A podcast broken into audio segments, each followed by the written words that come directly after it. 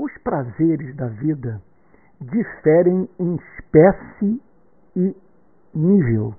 Um é o prazer de você ver o seu time de futebol se tornar campeão, se é que você gosta de futebol. Quer dizer, há prazeres que são socialmente construídos. Não há uma relação, quer dizer, metafísica com eles. Simplesmente foram construídos na vida em sociedade. Você acaba gostando de uma coisa sem a qual você poderia muito bem viver. Agora vamos pensar no outro tipo de prazer. O prazer de você ter o amor da sua vida nos braços. Meu Deus. Beijar quem ama. Outro prazer, esse prazer especial. Você socorrer uma pessoa. Viabilizar sua vida. Tirá-la do seu tormento e testemunhar a expressão da sua gratidão. Isso não é extraordinário. E o que falar do prazer de gerar um filho? Há um prazer também que o Novo Testamento chama, uma experiência mística, de batismo com o Espírito Santo. O Novo Testamento declara que é possível uma pessoa passar é, pela seguinte experiência com Deus: o Espírito de Deus testemunhar com o espírito humano de que este foi perdoado por Deus, que Deus o ama. Quer dizer, a Bíblia declara que é possível uma pessoa, pelo Espírito Santo, se tornar convencida do amor perdoador de Deus pela sua vida, do seu amor gracioso, do seu amor eterno. De Deus dizer para o ser humano o que disse o Pai para o Filho no Rio Jordão quando Jesus foi batizado: Este é meu filho amado, em quem eu me comprazo. Agora veja, há também variações, é, veja, quanto à capacidade de sentir prazer. É muito importante que isso seja afirmado, porque pessoas podem estar diante é, do mesmo fato prazeroso, da mesma experiência prazerosa, talvez melhor dizendo, veja,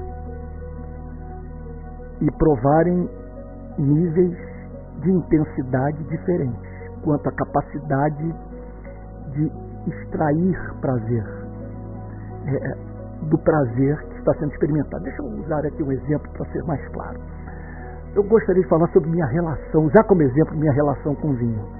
Durante muito tempo, eu não sabia distinguir o bom vinho é, do vinho de baixa qualidade. E aquilo me causava uma certa frustração, porque eu via amigos experimentando muito prazer sabe, no, no vinho, e muitos deles me, muitos deles me levavam para assim é, é, é, o contato com os bons vinhos. Veja, o que para minha frustração não representava é, veja, a intensidade do prazer com o vinho que esses amigos estavam experimentando.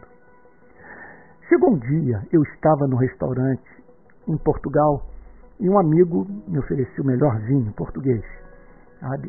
E eu perguntei para o mestre: Olha, há esperança para uma pessoa como eu, porque eu ainda não consigo distinguir o, o, o, os sabores dos vinhos. Para mim é tudo igual. Eu sinto. a experiência é a mesma. Bom, ele me deu uma palavra de esperança, falou que era possível. E é claro, porque tem pessoas que conseguem distinguir entre, sabe, e, e, e, até dizer só por experimentar, sem ver rótulo, qual é o tipo de uva, esse tipo de coisa que eu não sei nem bem, muito bem explicar, que eu ainda não sou um expert, mas houve uma mudança na minha vida, não me tornei expert em vinho. E, e, não poderia nem dizer, nem identificar ao ingerir vinho qual, qual é o tipo de uva, qual é a procedência, a origem do vinho. Mas hoje eu sei distinguir os sabores e os aromas. E sinto um prazer que eu não sentia antes.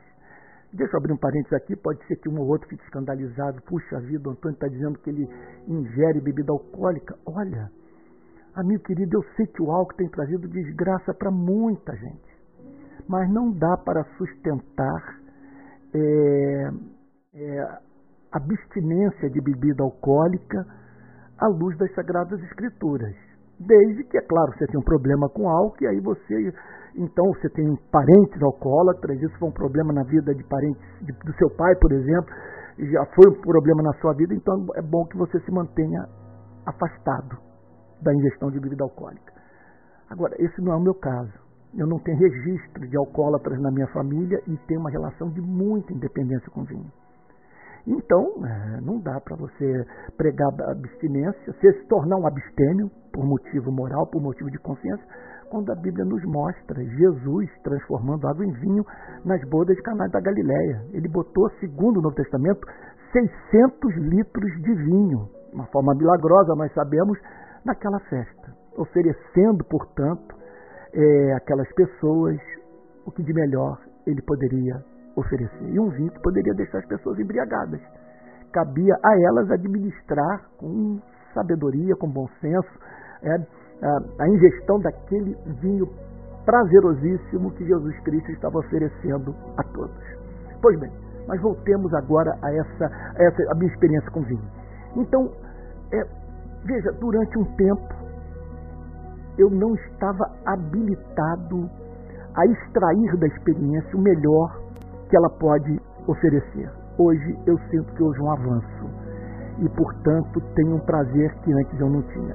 Isso se dá com a vida, se dá da relação dos seres humanos com o mundo das artes, por exemplo, com comida, com, com, com lugares, com música e também do ponto de vista da relação com Deus. Então, é, veja, é impressionante como que algumas pessoas se satisfazem com muito pouco. Sabe? Então, estão assim, ganham o Oscar, por exemplo, e acham aquilo o máximo, o mais importante da vida. Sabe? Não estou menosprezando você receber reconhecimento profissional.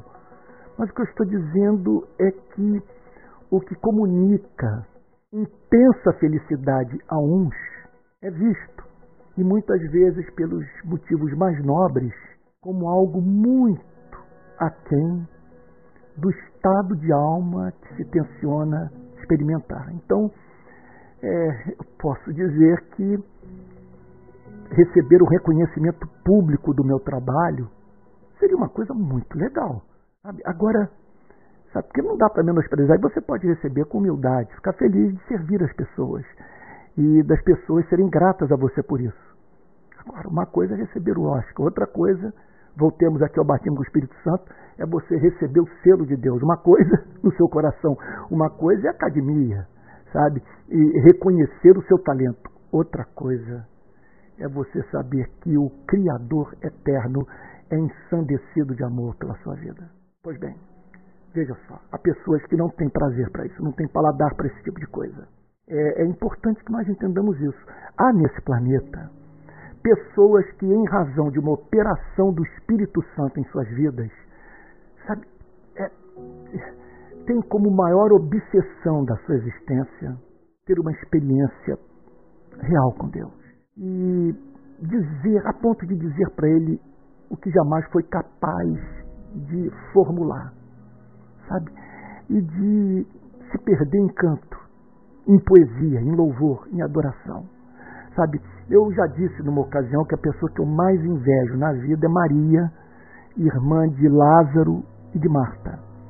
A Bíblia diz que ela, ela alcançou um tamanho encanto por Cristo e manifestou de modo tão intenso seu amor por Jesus que aquilo emocionou o próprio Cristo, a ponto dele dizer: onde esse evangelho for pregado, será contado para a sua memória, Maria, o que você fez por mim. Você me amou. Isso me foi muito especial, essa maravilha de você ser cristão. Sabe, no cristianismo, adorar a Deus faz sentido, porque nós adoramos um Deus, pessoal. O culto que não poderíamos prestar às galáxias de Andrômeda ou Via Láctea, sabe, ou do Sol mais magnífico, da estrela, o culto que não poderíamos prestar à estrela mais exuberante, nós podemos prestar a Deus. Primeiro, por ele ser amado. Segundo, por isso fazer sentido, por isso fazer sentido para ele e para nós. Porque ele é pessoal, nós somos pessoais. Então, quando nós dizemos para ele, eu te amo, isso faz sentido para ele. Isso faz sentido para a nossa vida. Portanto, nada de mais importante há na nossa existência do que, em primeiro lugar, buscar os prazeres mais excelentes. Aqueles que estão adaptados ao que de mais nobre existe no nosso ser. Conforme eu disse, há níveis diferentes de prazeres. Dá para viver sem alguns, enquanto que outros são absolutamente essenciais, o que levou. Veja, não é que você deva menosprezar é, beber um copo de água fria. Veja, não estou falando sobre isso. Ou, ou comer um pão com manteiga, quentinho, sabe, com café com leite. E se você é, tem um costume, como eu, herdado da família do meu pai, de de vez em quando molhar a, o bico do pão no, no, no, café com leite e comer. Eu fiquei muito feliz quando cheguei na França e vi os franceses é, terem, é, é, é terem esse hábito né, de molhar o pão na, na, ali no, no, na, na, sopa e tal, no café e por aí vai. Bom, mas olha só. É, agora, há prazeres. Pensa em Agostinho. Meu Deus, nas confissões ele tem uma oração dele que eu já citei 500 vezes nas minhas pregações. Ele diz assim: Dá-me a ti mesmo, pois sem ti, ainda que me desses tudo quanto fizestes, os meus desejos não ficariam satisfeitos ele percebia no seu espírito uma atração por Deus. Tem gente nesse planeta que é assim. Não se satisfaz com nada mais, não se satisfaz nem com o universo inteiro. É como Thomas de Kempis na imitação de Cristo, quando ele declara que percorrer o universo, conhecer todas as suas estrelas, conhecer o mundo, nada mais representaria para o ser humano do que ter uma visão fantástica. Uma visão fantástica. Uma coisa é você ter uma visão fantástica, outra coisa é você encontrar um objeto de adoração, algo que o move a declarar o seu amor, em estado de espanto, de perplexidade, de encanto. Então, veja só, nada mais importante na vida do que buscarmos os prazeres mais excelsos. Olha só, essa frase não é minha. A beleza da alma consiste no objeto do seu amor você é o que ama. E o que você ama mais na vida? Como saber? Para o que você se dedica mais? Agora, em segundo lugar, a nós nos cabe expandir a capacidade da alma de sentir prazer. Diz o Salmo 118: Abre bem a tua boca, que eu a encherei. Que coisa impressionante. Procure expandir a sua capacidade de sentir prazer no seu Criador. Porque é coisa triste você você ser chamado para sentar à mesa, esse vinho lhe ser oferecido e você não ter paladar para ele. Então a nós nos cabe pedir a Deus, Senhor, abra as portas da percepção para que eu perceba, para que eu veja, para que eu contemple, para que eu ame. Me dá paladar, Senhor, para essa comida. Olha só, estou falando tudo isso porque hoje eu encerro essas mensagens sobre o Salmo, oh, perdão, sobre o Salmo 16 com esse verso, o 11, que diz assim: Tu me farás ver os caminhos da vida. É Davi falando para Deus. Tu me farás ver os, os, os caminhos. Veja só, tu me farás ver os caminhos da vida. Davi está dizendo o seguinte: não é uma coisa óbvia. Houve uma, uma mudança nos seres humanos que eles perderam de vista o caminho da vida. E Davi está dizendo o seguinte: que é da vontade de Deus revelar o caminho da vida, o caminho que conduz a, a realização do objetivo para o qual os seres humanos foram criados. É da vontade de Deus revelar esse caminho àqueles que o buscam. Então Davi diz: Tu me farás ver os caminhos da vida. Eu não tenho a mínima dúvida que nesse processo, eu me relacionando contigo, o Senhor se revelando a mim, gradativamente eu conhecerei o caminho da vida. O modo de viver que melhor se ajusta àquilo que eu sou, tal como fui formado por ti. E aí ele prossegue dizendo: Na tua presença há plenitude de alegria. Na presença dele. Não é crendo nele. É por meio da busca consciente da sua presença, da percepção da sua realidade. Sabe, da busca pela sua manifestação. Na sua presença há plenitude de alegria. Não é que há alegria, há alegria, mas a plenitude. O que significa essa plenitude? Ela preenche o ser humano por completo. É, veja só, veja, às vezes nós passamos por algumas, alguns prazeres na vida, mas que, que vem acompanhado com sabe que, que, vem acompanhado na verdade essa experiência de todo aquele que pensa vem acompanhado de um de, de fel você puxa vida não quero estragar o seu dia mas você está com a pessoa que você ama e você pode ser levado a perguntar mas até quando sabe? você pode simplesmente se tornar privado do convívio com ela sabe pelos mais diferentes motivos sabe a morte se é o caso de uma relação afetiva por exemplo com alguém do sexo oposto, você pode é, simplesmente ver essa pessoa declarar para você, face a face, que não é mais a mesma coisa, que ela não o ama mais. Meu Deus do céu, que coisa impressionante. Então, são perguntas que emergem nos momentos de alegria. Até quando?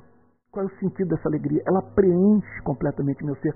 O que Davi está dizendo é o seguinte: na presença de Deus há plenitude de alegria porque é uma alegria, ela, ela é, veja, porque ela é plena, porque ela satisfaz inteiramente, porque ela excede as expectativas da alma, porque ela não vem acompanhada desse fel, não vem acompanhada de desgosto, não vem acompanhada de tristeza, não vem acompanhada de tormento.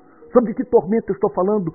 O medo de vir a perder aquilo que você ama. Quem pode afastá-lo do amor de Deus? Quem pode arrebatar o Criador da sua vida. Meu Deus do céu, na tua, na tua presença há plenitude de alegria. À tua direita, delícias perpetuamente. É isso que ele tem a oferecer a você. C.S. Luiz diz: não há nada que ele peça com a mão esquerda que ele não devolva com a mão direita. Aqui está Davi dizendo: na tu, à tua direita, delícias perpetuamente. Estar contigo é provar do que de mais delicioso o Espírito Santo, o, o Espírito humano pode experimentar nessa vida. Então fica essa pergunta, sabe? Deus é alegria. Veja só, o que Davi está dizendo aqui é o seguinte: Deus é a alegria do coração dos redimidos. O que caracteriza o coração dos redimidos? A capacidade de sentir prazer em Deus. Então, Deus é a alegria do coração dos redimidos. O, a, a, grande é, é, característica do coração dos redimidos é a capacidade de, de dizer isso que Davi disse nesse salmo. Sabe? Na tua presença, plenitude de alegria. Na à tua direita, há delícias perpetuamente. Bom, conclusão de tudo que nós vimos nesse vídeo, nessa mensagem, nessa passagem, que nós devemos, sendo assim, veja só, buscar a presença de Deus. Esse é o prazer mais excelente a ser buscado por você e por mim. Não há nada mais santo, mais nobre, nada que preencha mais o nosso espírito. Agora, carecemos também de pedir ao Espírito Santo para que ele, ele nos leve a esse processo de expansão da alma, para que progressivamente provemos de um prazer mais intenso na nossa relação com Deus. Agora, como estar na presença dele? Como buscar a presença dele? Olha, das mais diferentes formas. Procure encontrá-lo em todos os prazeres da vida. Estabeleça um vínculo entre esses prazeres e o próprio Deus. No pra, nos prazeres, sabe, mais prazerosos dessa presente vida, eleve uma oração de ações de graças ao Criador. Veja por trás de todos esses prazeres Deus dizendo para você: Eu amo. Agora, Muita gente provou do prazer da presença de Deus lendo as Escrituras em atitude meditativa. Faça isso. Outros declaram que foi no momento da oração que Deus se revelou de uma forma extraordinária. O importante é você ficar atento, sabe? que subitamente ele se manifesta. Olha o que diz Apocalipse 3:20. Eis que estou à porta e bato. Todo aquele que ouvir a minha voz e abrir a porta, entrarei em sua casa, cearei com ele e ele comigo. É isso. Se você me perguntasse, Antônio, o que você quer com esse vídeo? Que você, a partir de hoje, é, tenha como meta, como meta principal da sua vida buscar o prazer mais excelente. E em conexão a isso, pedir a Deus graça e trabalhar conscientemente para que você possa expandir a sua capacidade de sentir prazer em Deus, sabe? De, de provar do gosto do mel e que você o busque. Com todo o seu ser, buscar-me-eis e me achareis quando me buscardes de todo o vosso coração. Essa é a nossa vocação. É isso que nos distingue do restante é, da criação.